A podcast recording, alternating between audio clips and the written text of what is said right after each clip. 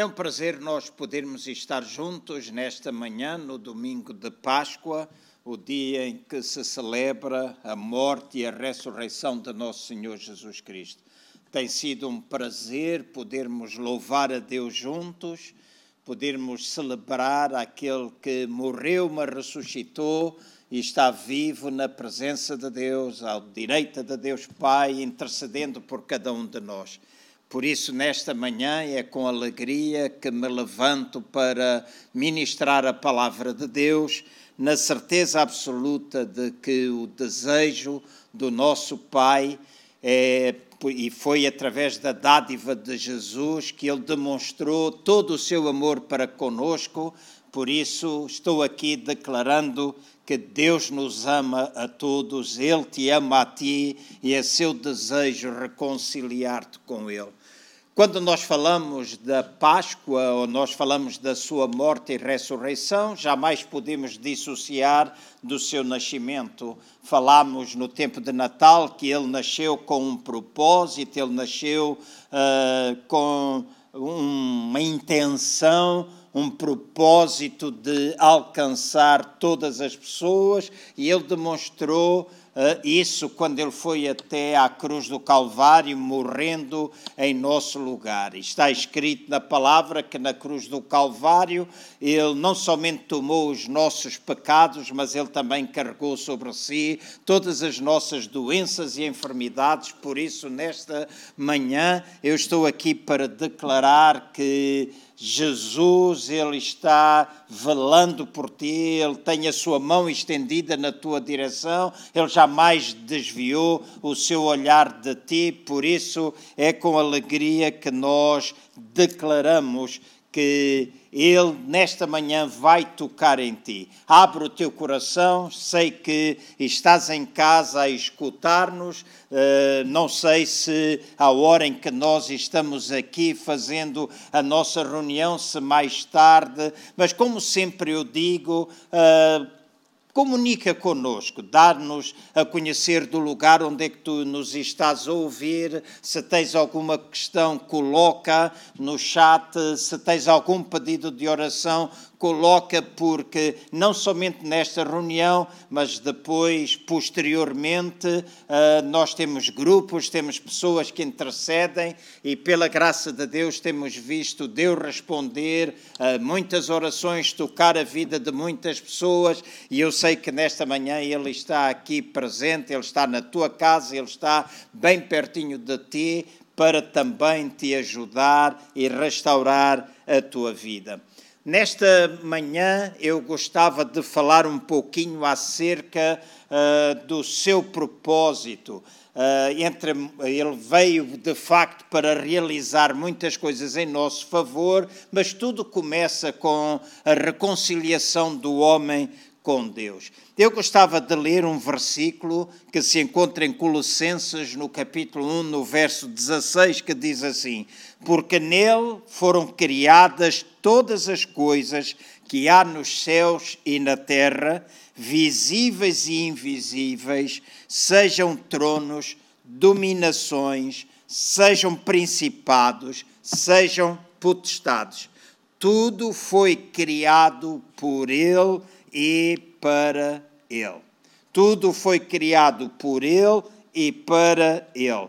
Então é bem claro que este verso refere-se ao facto de que Cristo criou todas as coisas.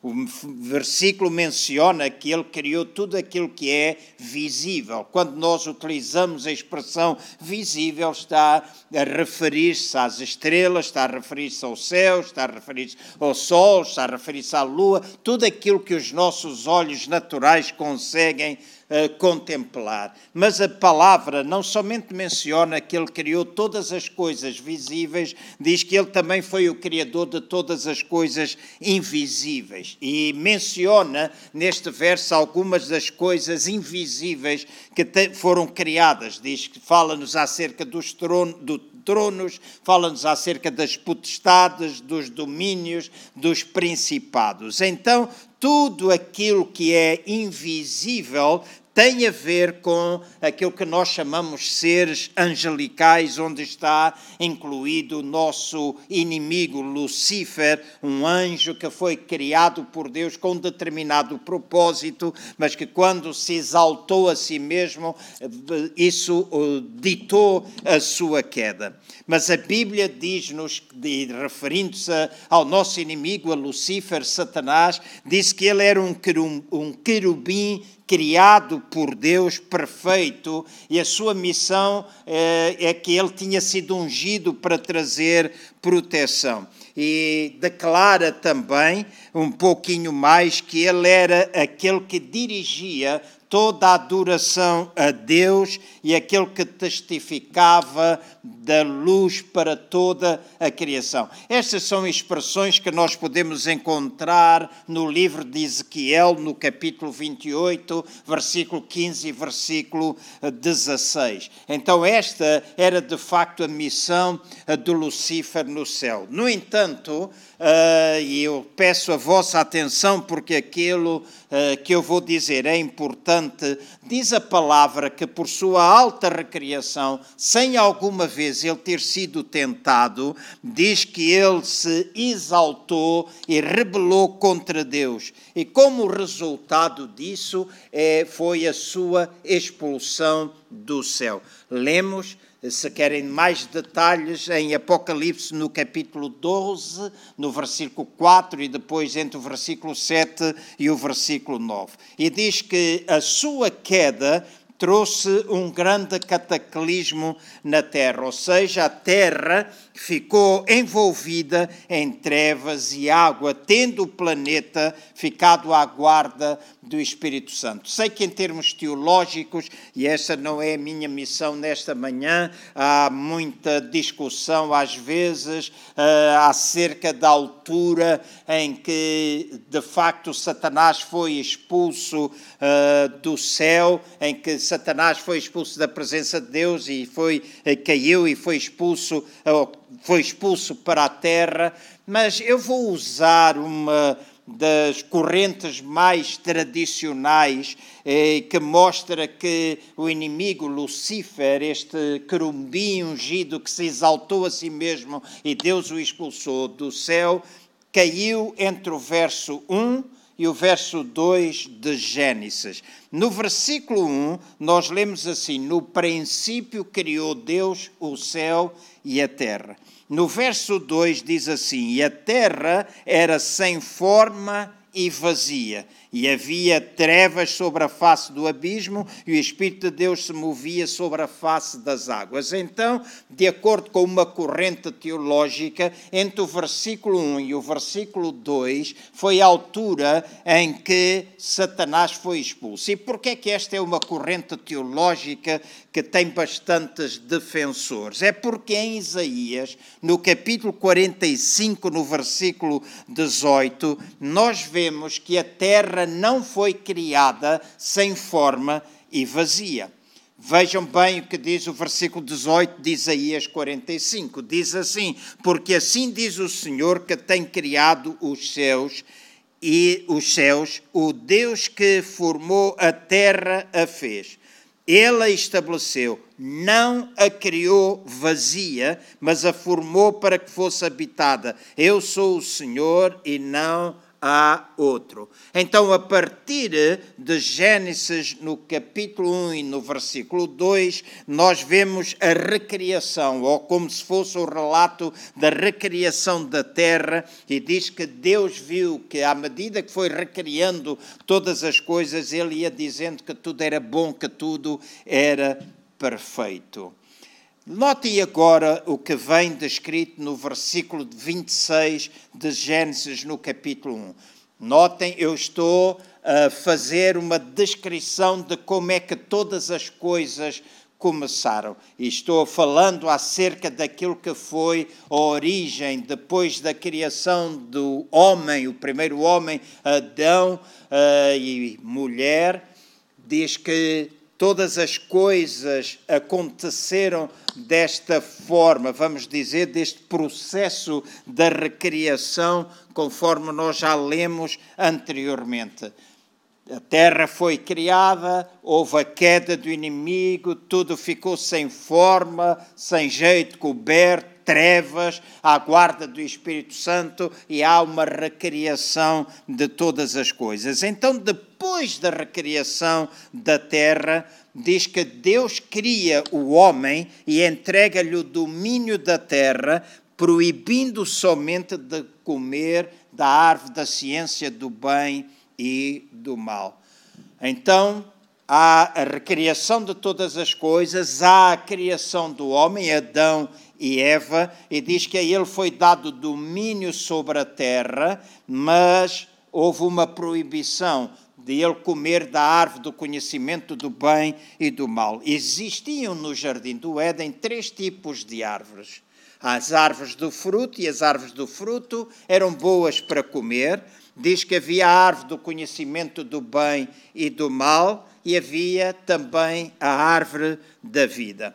As árvores do fruto estão relacionadas com o nosso corpo. Algumas vezes utilizamos a expressão carne, mas vamos nesta, nesta parte utilizar a expressão corpo, aquilo que serve para o alimento do nosso corpo. Então, as árvores do fruto estão relacionadas com o nosso corpo, a árvore do conhecimento do bem e do mal está relacionada com a nossa alma quando nós falamos alma de uma forma sucinta, eu estou a falar da nossa mente, das nossa, da nossa vontade e das nossas emoções, mas depois diz que existia também a árvore da vida e a árvore da vida está relacionada com o nosso espírito. Diz a palavra que o homem, a ordem que Deus deu é que o homem poderia comer das árvores do fruto, que serviriam para o alimento do seu corpo, poderia comer da árvore da vida, que serviria para alimentar o seu espírito, mas da árvore do conhecimento do bem e do mal, segundo a ordem de Deus, o homem não deveria comer. E aqui surge a questão: porque é que o homem podia comer das árvores de fruto, podia comer da árvore da vida e não podia comer da árvore do conhecimento do bem e do mal?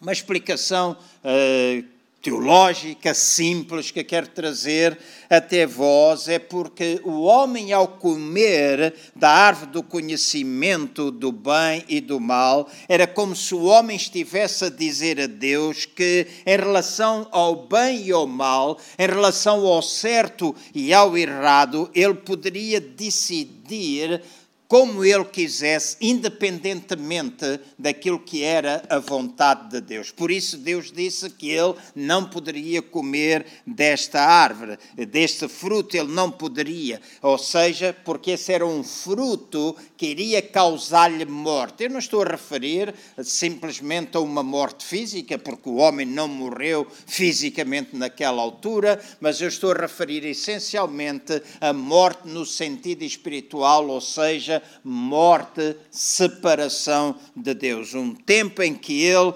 estaria separado de Deus. Gênesis capítulo 2, no versículo 17, fala-nos um pouco acerca disto. Mas se o homem comesse desta árvore da vida, era como se ele estivesse a dizer que, em relação ao bem ou mal, ao certo e ao errado, ele viveria na total dependência de Deus, da total uh, direção que Deus trouxesse à sua vida. Esta foi a razão porque Deus disse: podes comer da árvore do fruto, podes comer da árvore da vida, porque o desejo de Deus, porque Deus sempre visitava o jardim do Éden, o homem tinha comunhão com Deus, Deus passeava pelo jardim, comunicava com o homem, o homem com Deus, e o desejo era que esta intimidade pudesse continuar a existir. Mas o homem, uh, tentado por Satanás, nós uh, vimos que uh, acabou por não obedecer àquilo que Deus lhe pediu, de não comer da árvore do conhecimento do bem e do mal, e por sua alta recriação, sem ter sido tentado, e vemos isso em Gênesis no capítulo 3, no versículo 1, diz que o homem desobedeceu a Deus e comeu da árvore que Deus havia proibido o homem comer. E ao alimentar-se desta árvore do conhecimento do bem e do mal, o homem acaba por decidir viver segundo o seu próprio entendimento, segundo o entendimento da sua própria alma, sua mente, a sua vontade e as suas emoções. Não era mais o entendimento do Espírito Santo de Deus, mas era a sua como uma declaração da sua independência, de que o homem agora iria fazer como quisesse. Vamos dizer, o homem acaba por se rebelar contra Deus. E é assim, e agora é importante percebermos isso, é assim que o homem, Adão e Eva, entregam o domínio que Deus lhe tinha dado sobre a terra, colocam esse mesmo domínio nas mãos de Satanás e Satanás passa, a partir daquela altura, a dominar não só a terra, mas o homem. O homem passa a ser, naquela altura, escravo de Satanás.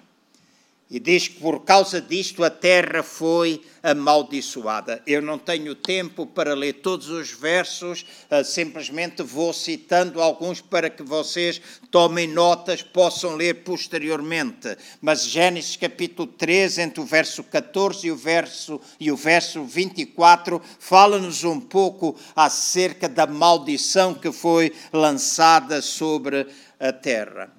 Então as maldições acabam por destruir a humanidade, mas Deus, que é amor, enviou Jesus Cristo e diz que Jesus é o Deus feito homem e a razão por que ele foi enviado é para que eu e tu, para que nós, seres humanos, para que todas as pessoas possamos novamente relacionar-nos com ele possamos novamente ter relação. Esta relação que existia no início e que foi destruída, que foi uh, debaixo da influência decidida pelo homem rebelar-se contra Deus, domínio entregue a Satanás, mas agora quando Jesus Cristo veio e foi essencialmente até à cruz do Calvário, é para que eu e tu possamos compreender a verdade da restauração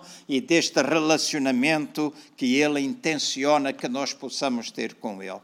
Portanto, eu creio que todas as pessoas, ou a, mensagem que todas as pessoas precisam entender é que Deus as ama e Deus quer ter relação com todos nós. Talvez aquilo que tu mais estás a precisar não é de condenação, não é declarações que te fazem afastar de Deus, mas na realidade é tu perceberes que desde o início a intenção de Deus foi ter relação contigo, essa relação eventualmente foi quebrada por causa do pecado, mas agora tu podes reconciliar-te com Deus, tu podes voltar a ter intimidade com o Senhor novamente. Louvado seja o seu nome. Em João capítulo 3, versículo 16 e 17 diz assim: Porque Deus amou o mundo de tal maneira que deu o seu Filho unigênito para que todo aquele que nele crê não pareça, mas tenha a vida eterna. E agora o versículo 17 diz: Porque Deus enviou o seu Filho ao mundo, não para que condenasse o mundo, mas para que o mundo fosse salvo por ele. A grande mensagem que queremos deixar contigo nesta manhã é que Jesus, ele veio para salvar, ele não veio para condenar. O diabo, sim, essa sua função é a condenação, é a separação, é afastar-nos do plano e propósito de Deus. Essas são as suas obras. Mas na realidade está escrito também na palavra de Deus que Jesus Cristo ele veio para destruir todas as obras do inimigo, para destruir todas as obras do diabo e para trazer até à minha vida e à tua vida vida com abundância, a vida do tipo de Deus, nós possuirmos a vida eterna agora mesmo, por causa da aceitação e reconhecimento de Jesus Cristo como Senhor e Salvador das nossas vidas. A única condenação e que poderá existir é para que, se alguém acabar por rejeitar a luz, acabar por amar, como diz a Bíblia, mais as trevas do que amar a luz. Para esses há de facto separação, mas esse não é o plano, esse não é o propósito, esse não é o desejo. O desejo de Deus é para que toda a humanidade possa ter relação com Ele, porque Ele veio, Ele ofereceu-se a si mesmo para trazer vida e vida abundância à nossa vida, para que nós possamos possuir a vida de Deus e a vida de Deus em nós destrói a morte, destrói tudo aquilo que nos pode afastar desta relação e desta comunhão que a intenção de Deus ter com cada um de nós. E este é o grande desejo da parte de Deus. Em João, no capítulo 3, no versículo 19, está escrito assim: E a condenação é esta, que a luz veio ao mundo e os homens amaram mais as trevas do que a luz, porque as trevas eram más. Então, aqui fica claro que a única coisa que pode afastar-nos desta relação é tu amares mais as trevas do que amares a luz. Mas eu creio e creio que o Espírito Santo agora mesmo pode trabalhar na tua vida. E se tu estás cego para esta realidade espiritual, que o Espírito Santo possa agora mesmo na tua casa fazer cair todas as escamas que cegam o teu entendimento para que tu compreendas que Deus te ama e que Deus quer relacionar-se contigo e que é importante Ele atrair, tu viveres em comunhão com Ele, tu viveres uma vida plena com Cristo Jesus. Ele veio reconciliar-nos com Deus. Ele veio reconciliar-te a ti, ele veio reconciliar-me a mim. O seu desejo é que nós tenhamos de facto esta comunhão. Na carta aos Romanos, no capítulo 5, entre o verso 8 e o verso 10, nós lemos alguns versículos que são bastante elucidativos em relação a esta verdade de Ele ter vindo para nos reconciliar com Deus o Pai. Está escrito assim: Mas Deus prova o seu amor para conosco, em que Cristo morreu por nós, sendo nós ainda pecadores. Porque se nós, sendo inimigos de Deus, fomos reconciliados com Deus pela morte de seu filho, muito mais, estando já reconciliados, seremos salvos pela sua vida. Seremos salvos pela sua vida. Quando lemos aqui esta palavra reconciliar, palavra reconciliar significa fazer as, pa, pa, fazer as pazes, termos sido feitos paz. Então, este verso diz-nos de uma forma clara que Deus prova o seu amor para conosco, onde eu e tu estamos incluídos, em que Cristo morreu em nosso lugar. E depois acrescenta alguma coisa muito importante. Diz: sendo nós ainda inimigos de Deus, nós fomos reconciliados, nós fomos feitos paz com Deus por causa da morte de nosso Senhor Jesus Cristo. E o profeta Isaías diz que o castigo que nos traz a paz, ou seja, o castigo que nos traz a reconciliação com Deus, estava sobre ele. Isaías capítulo 55, versículo 5. O castigo que nos traz a paz, que nos traz esta reconciliação, estava sobre ele quando ele, na realidade, morreu lá na cruz do Calvário na carta à igreja em Colossos, carta de Colossenses, capítulo 1, versículo 21 e 22, nós lemos ainda o seguinte: A vós também, que noutro tempo eras estranhos e inimigos no entendimento pelas vossas obras, mas agora, contudo, Ele vos reconciliou no corpo da sua carne pela morte, para perante ele vos apresentar santos e irrepreensíveis e inculpáveis. Então eu e tu éramos estranhos, éramos inimigos de Deus, mas por causa e, e, éramos inimigos e estranhos por causa das nossas próprias obras, por causa das nossas obras carnais, por causa da nossa velha natureza, tudo aquilo que nós fazíamos que de facto demonstrava de, uh, uma rebelião contra Deus, a decisão de nós fazermos as coisas segundo o nosso próprio entendimento, segundo o nosso próprio sentir, uh, em desobediência de facto àquilo que é a vontade de Deus, aquilo que tem a ver com a árvore da vida, o possuirmos a vida de Deus no nosso espírito mas porque não quisemos, porque optamos, enquanto seres humanos, para comer dessa árvore do conhecimento do bem e do mal, de nós nos rebelarmos contra a sua própria vontade, de tomarmos decisões de nosso belo prazer. Então, segundo estas obras, nós estávamos separados, nós éramos estranhos, nós éramos inimigos de Deus. Mas diz a palavra que através de Cristo Jesus nós fomos reconciliados. E fomos reconciliados por causa da morte de Cristo Jesus na cruz do Calvário. Por causa da sua morte na cruz do Calvário. Então, ele veio reconciliar-nos mas também dentro do seu propósito, e neste domingo de Páscoa nós celebramos isto. Ele não somente trouxe a reconciliação, ele também trouxe a remissão dos nossos pecados. A nossa rebelião pode ser perdoada.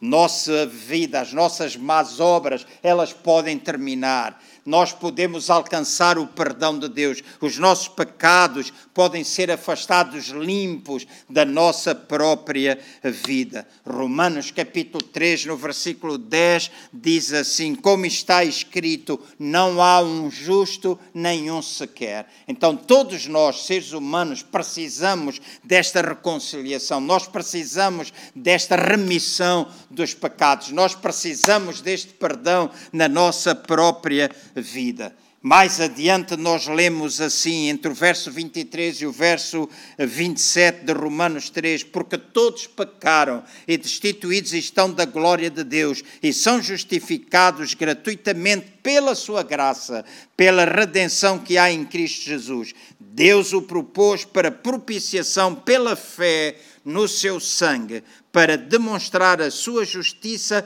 pela remissão dos pecados dantes cometidos sobre a tolerância de Deus, para demonstração da sua justiça neste tempo presente, para que ele seja justo e justificador daquele que tem fé em Jesus, onde, pois, está a jactância, é excluída. Por qual lei? Das obras? Não, mas pela lei da fé.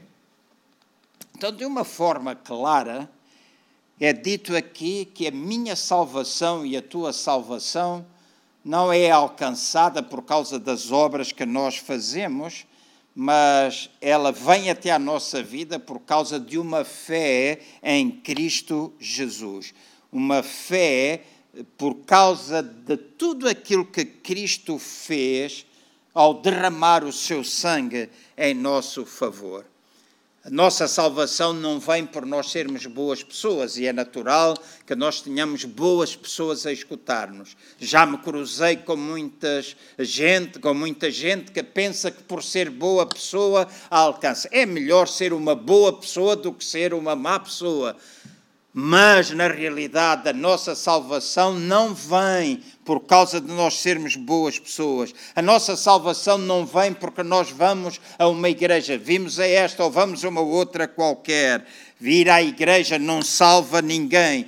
Não vem porque nós damos dinheiro, não vem porque nós fazemos boas obras, não vem porque nós não roubamos, não vem porque nós não matamos. Tudo isto são boas intenções, tudo isto são coisas muito boas, mas a palavra declara que é pela graça de nosso Senhor Jesus Cristo que nós somos salvos.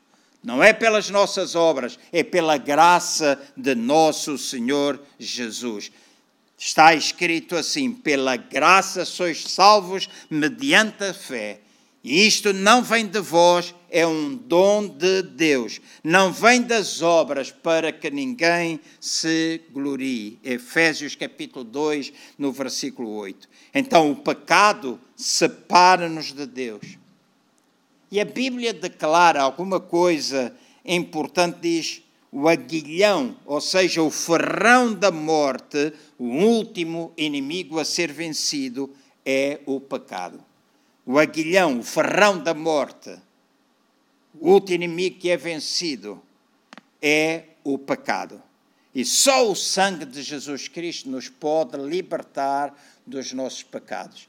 Quando nesta manhã nós lembramos a sua morte e a sua ressurreição, nós estamos aqui a declarar que pelo sangue de Jesus nós podemos receber o perdão dos nossos pecados. E não somente receber perdão, nossos pecados podem ser lavados na sua totalidade e nós podemos ficar inculpáveis, ter uma posição reta, uma posição de justiça em Cristo Jesus.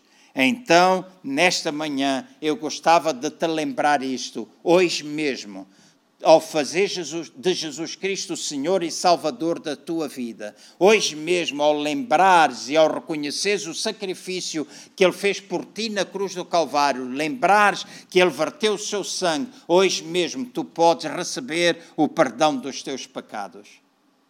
Nós podemos nos perdoar uns aos outros. Quando nos ofendemos uns aos outros, podemos pedir perdão, receber perdão. Mas em relação ao nosso próprio pecado, não há ninguém que o possa fazer a não ser Jesus Cristo, o Senhor e Salvador da nossa vida. E por é que só Jesus é que pode perdoar os nossos pecados? Porque só Jesus foi o único que nunca pecou. Jesus nunca conheceu pecado. Então não há homem algum eu posso perdoar-te alguma coisa que tu fizeste contra mim. Posso, se tu pedes perdão, eu posso perdoar-te, mesmo que tu não peças, se tu fizeste, eu tenho a responsabilidade de te perdoar. Então, nesta relação uns com os outros, nós temos poder e temos autoridade para o fazer. Mas em relação à nossa própria vida, o nosso próprio pecado, não há homem algum a não ser Jesus Cristo, o Senhor, que pode perdoar os teus pecados. Em 1 de Pedro, no capítulo 1, versículo 18 e 19, está escrito assim: sabendo que não foi com coisas corruptíveis como prata ou ouro que foste resgatados da vossa vã maneira de viver, que por tradição recebestes dos vossos pais, mas com o precioso sangue de Jesus Cristo, como um cordeiro imaculado e incontaminado. Então, nós fomos resgatados não por prata ou por ouro, e quando está a utilizar estas expressões, era assim que os escravos eram resgatados. Nós não fomos resgatados por prata ou por ouro, mas nós fomos resgatados pelo precioso sangue de Jesus Cristo. Então, meu resgate, a minha salvação não vem porque eu vou pagar alguma reunião, algum culto, alguma missa em memória. E não é por isso, é o sangue de Jesus Cristo que pode limpar e perdoar os teus pecados e estabelecer esta relação com Deus.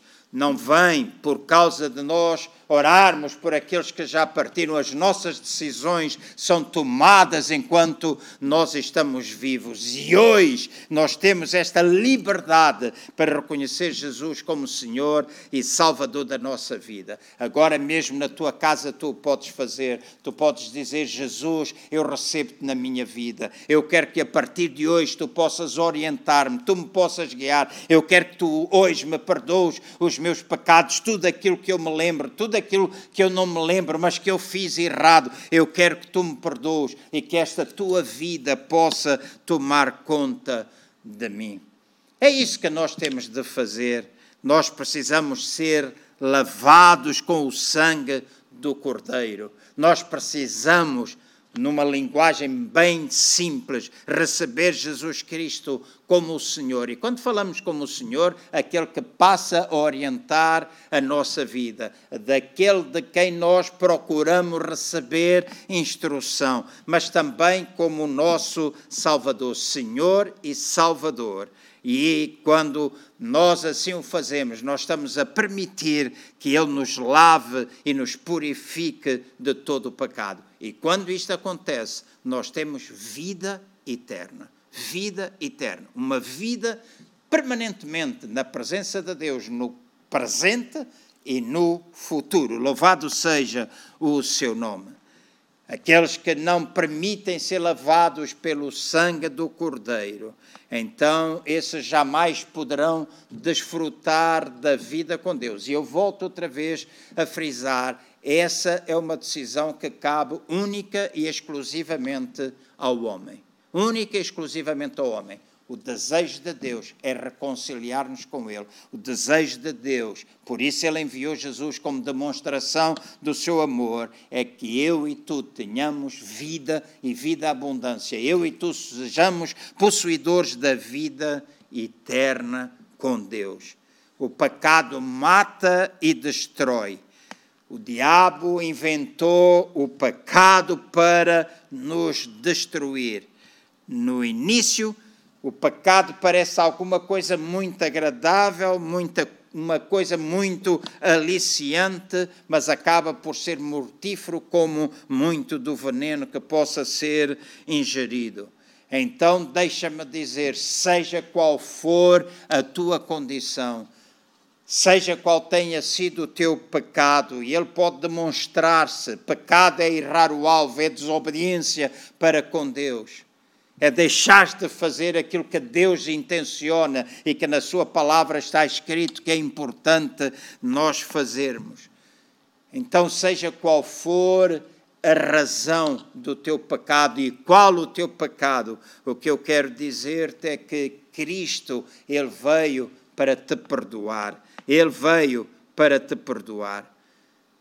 Então, tu podes nesta manhã ter esta relação, voltar a ter esta intimidade independentemente de tudo aquilo que tu fizeste, o sangue de nosso Senhor Jesus Cristo tem poder para destruir, para anular todo o pecado em ti e não somente anular todo o pecado, mas também anular o poder do pecado sobre a tua própria vida. Então, este é o poder que há no sangue de nosso Senhor Jesus Cristo. Ele do céu não está a olhar para ti como tu estás agora. Ele está a olhar para ti vendo todo o potencial que tu tens ao estar relacionado com Ele. Ele não, vê, não te vê hoje como um ébrio, Ele vê-te hoje como um filho de Deus. Ele não te vê hoje como uma prostituta, Ele vê-te como uma filha de Deus. Ele não te vê hoje como um tóxico-dependente, Ele vê-te hoje como alguém que está livre desses vícios da droga. Ele hoje tem poder para perdoar e transformar toda a tua vida, perdoar o teu pecado, anular o poder do pecado na tua vida, transformar-te inteiramente para que tu sejas feita nova criatura em Cristo Jesus. E quando nós nascemos de novo, as coisas velhas passam, tudo se faz novo. Nós passamos a ser novas criaturas em Cristo Jesus. Deixamos de ser pessoas fracassadas, deixamos de ser pessoas falhadas, deixamos de ser pessoas abandonadas pela sociedade, mas nós passamos a ter valor aos olhos de Deus. Nós passamos a ter a ser novas pessoas, passamos a ser filhos de Deus, reis sacerdotes, como está escrito na palavra de Deus. E tudo isto por causa da obra de Cristo Jesus, porque ele morreu na cruz do Calvário, mas ao terceiro dia ele ressuscitou, e porque ele ressuscitou, nós podemos ter vida e vida abundante na nossa vida. Nós podemos desfrutar de tudo aquilo que Deus intenciona que nós desfrutemos. Então, neste final de, de, pregação, de mensagem, eu quero orar por ti, eu quero pedir que Deus possa tocar a tua vida, tu que me tens ouvido, mesmo se tu já és um filho de Deus e tens pecado, deixa-me dizer-te, o pecado, o pecado simplesmente quebrou um pouco da tua relação, mas Deus continua a amar-te, volta outra vez a relacionar-te, não perdeste a tua filiação, mas perdeste a tua relação. Então deixa que esta revelação, por causa do precioso sangue de Jesus Cristo, volta a existir, volta a existir na tua vida e tu possas desfrutar da paz. Feito paz, é o que está escrito, fomos reconciliados, possas desfrutar desta paz com Deus, porque o sangue de Jesus nos limpou e nos limpa de todo o pecado. Recebe-o agora na tua vida. Se já o fizeste, nesta manhã, convido-o novamente para que ele venha e perdoe o teu pecado. Ele te limpa daquilo que tu fizeste. Se tu sabes, então confessa o teu pecado a ele. Está escrito: se confessarmos o nosso pecado a ele, ele é fiel e justo para nos perdoar, mas não somente nos perdoar, também purificar, ou seja, não deixar, limpar de tal maneira que não deixa marca, não deixa mancha, não deixa registro algum. Então, esta é a grande verdade do domingo de Páscoa.